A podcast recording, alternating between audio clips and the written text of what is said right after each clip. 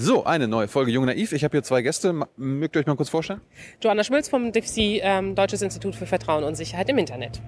Silke Borgstedt vom Sinus-Institut. Und ihr habt jetzt eine Studie vorgestellt mit der Familienministerin. Worum ging's da? Da ging es um drei bis achtjährige Kinder äh, und ihr Leben äh, im und mit dem Internet. Und äh, gab es Ergebnisse? Ja, da gab es ganz tolle Ergebnisse. Und zwar haben wir gesehen, äh, die technische Ausstattung von Kindern ist ziemlich unabhängig vom Geldbeutel der Familien. Das heißt also, auch dort, wo eigentlich nicht so viel Geld vorhanden ist, finden wir Smartphones und Tablets durchaus. Wie, viel, wie viele Kinder sind denn so online? Also es sind insgesamt 1,2 Millionen drei- bis achtjährige ähm, Kinder. Bei den äh, achtjährigen Kindern sind es also über ähm, 50 Prozent, nämlich 55 Prozent schon, die regelmäßig im Internet unterwegs sind. Aber die können doch gar nicht lesen. Das macht ja nichts. Die können sich über Farben, Symbole und Funktionen ganz gut orientieren. Die sehen ja da so Bildchen und da wissen die schon, dass sie draufklicken können. Ähm, und dann kommen sie da zu den Videos, die sie sehen wollen. Und jetzt, jetzt heißt euer Institut Vertrauen und Sicherheit im Internet. Wie, wie wollt ihr das dann sicherstellen?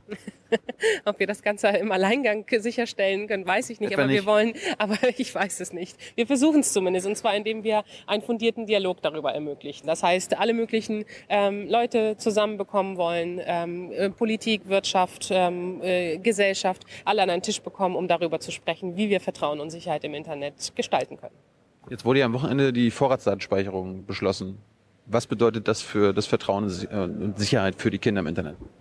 Nein, das ist natürlich ein weiteres Thema, was die ähm, Eltern auch beschäftigt, denn die haben auch das Gefühl, ein Problem für Kinder ist, dass sie nicht genau wissen, welche Daten sie davon sich preisgeben können und dürfen. Und das Wichtige, die Eltern wissen auch nicht so richtig, was sie da ihrem Kind äh, raten sollen. Ich meine, die Eltern werden, wir werden ja überwacht alle, äh, also mit der VDS soll das ja kommen, aber die Kinder werden ja auch überwacht. Habt ihr da mit der Familienministerin drüber gesprochen, dass das vielleicht falsch ist? Nein, darüber haben wir konkret, äh, konkret nicht äh, gesprochen. Wir haben eher so die tatsächlich das ähm, Verhalten der Kinder im Internet, ähm, die Rolle der Eltern, wie sie sie sinnvoll begleiten ähm, können und so weiter. Das erstmal als Grundlage, um darüber ins Gespräch zu kommen, wie ähm, sie in eine chancenreiche Zukunft äh, begleitet werden können.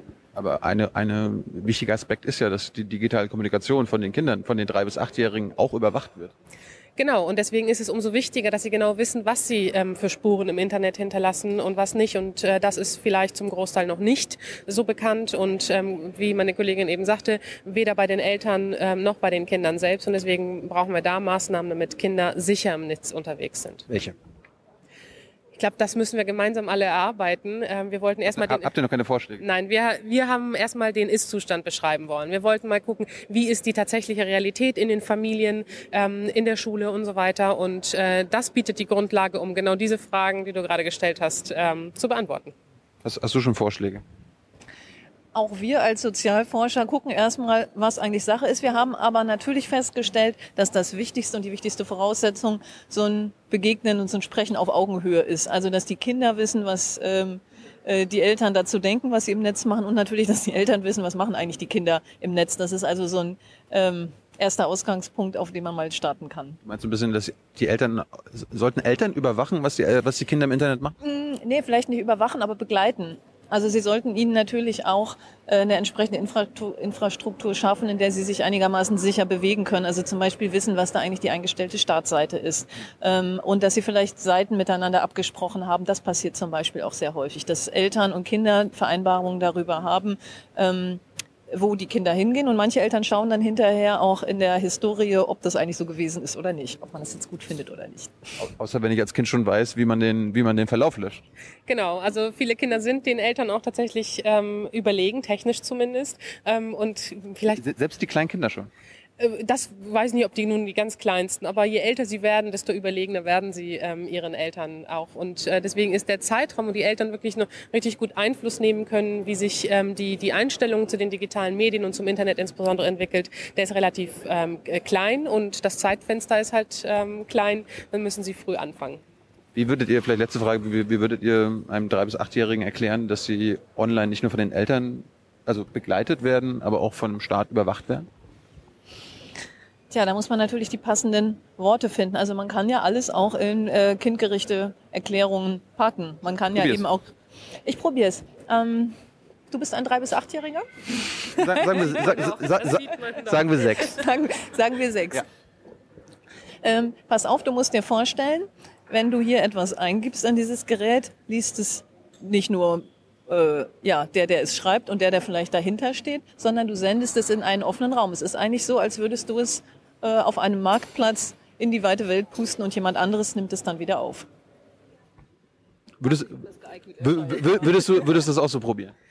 Ja, ich glaube, ich würde alle möglichen Wege probieren. Das ist ja nämlich genau der Punkt. Wir sind alle relativ am Anfang. Äh, die jetzigen Generationen sind die ersten, die in so, die in so digitalisiertem Raum aufwachsen. Und das heißt, ähm, wir können unsere eigenen Eltern auch nicht fragen, wie habt ihr es denn damals mit dem Internet gemacht? Das gab's doch nicht. Wie erklärst du deinen Eltern, dass sie online überwacht werden? Tja, da, Also gar nicht. einem 60, stell dir vor, ich bin jetzt ein 60-Jähriger. Also ich persönlich erkläre es äh, gar nicht, weil sie von den Medien genug aufgescheucht ähm, sind selbst, dass sie sagen, oh Gott, wie kannst du überhaupt äh, in einem Job arbeiten, das überhaupt irgendetwas mit dem Internet zu tun hat. Also Uh. allein das äh, ähm, können sie zum Teil äh, nicht so richtig, ähm, nicht so richtig ähm, begreifen, beziehungsweise haben da noch größere Ängste. Das hat natürlich auch mit der Vergangenheit ähm, zu tun, die deutlich vor unserer Geburt liegt. Habt ihr, schon- habt ihr dann irgendwie mal gemessen, was äh, Internetüberwachung mit den Kindern machen kann? Oder Nein, das war nicht Gegenstand der Studie. Wäre wär, wär das für die Zukunft ja, was?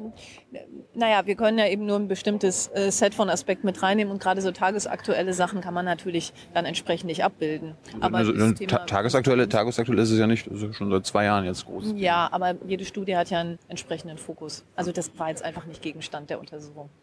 Ich Aber- kann dazu was sagen. Ja, genau. ähm, und zwar, was wir natürlich schon ab und zu machen, allerdings unabhängig von den Milieustudien, weil da, da haben wir einfach einen anderen Fokus. Da wollen wir den Ist-Zustand in den Familien und ähnliches beschreiben.